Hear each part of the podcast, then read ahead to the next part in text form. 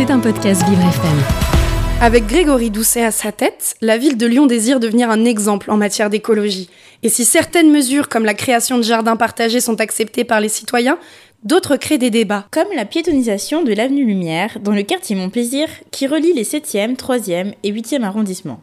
D'ici début 2024, des travaux d'aménagement vont débuter afin de rendre l'avenue plus agréable pour les piétons, avec notamment la disparition de 80 places de stationnement.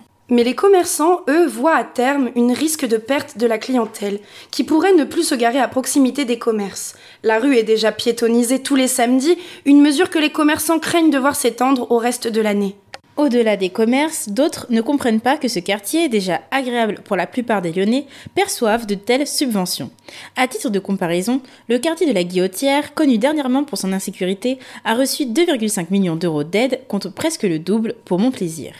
Car selon une étude réalisée par la métropole, seulement 1% des habitants de Montplaisir se plaignent du manque de place sur les trottoirs. On pourrait se demander alors si ces travaux rendront l'avenue plus accessible aux personnes en situation de handicap.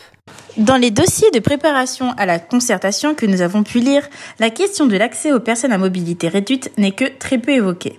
Les arguments en faveur de cette piétonisation sont écologiques, avec une volonté également de réduire la pollution sonore. Mais que pensent les riverains et commerçants? Nous sommes allés à la rencontre d'un coiffeur de l'avenue qui a partagé avec nous son avis.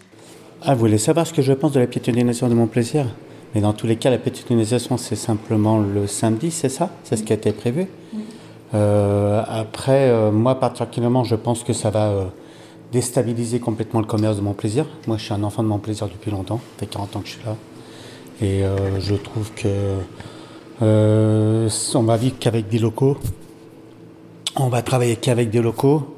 Et je suis pas sûr que les locaux ont un porte-monnaie assez satisfait pour, pour justement ces 330 indépendants.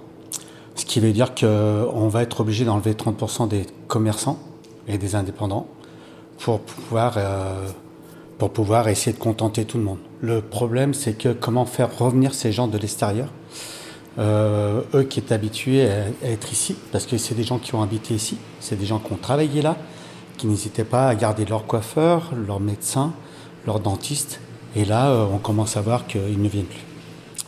Alors après, voilà. Alors la piétonisation, c'est le samedi. Moi, personnellement, ça ne me concerne pas parce que je ne suis pas le samedi mais on rentre dans quelque chose euh, de local, de très local, et c'est le commerce actuel n'est pas du tout compatible à ça. Et surtout, j'ai entendu que certains commerçants ont peur que cette piétonisation s'agrandisse un peu à tout le temps finalement aussi. Oui, mais dans tous les cas, toute piétonisation, que ce soit à Lyon ou en France, ça n'a jamais été bon pour la plupart des commerces. C'est tout ce qui est parallèle et perpendiculaire fonctionne, mais une piétonisation, c'est fait que pour du badaud. C'est pas fait pour du. Euh, c'est bien, ça va faire plein de bruit la nuit, euh, les jeunes, euh, Enfin voilà, c'est pas. il va y avoir du. Ça va squatter, ça va avoir un trafic. on a beau parler l'exemple de partout en France, c'est le cas.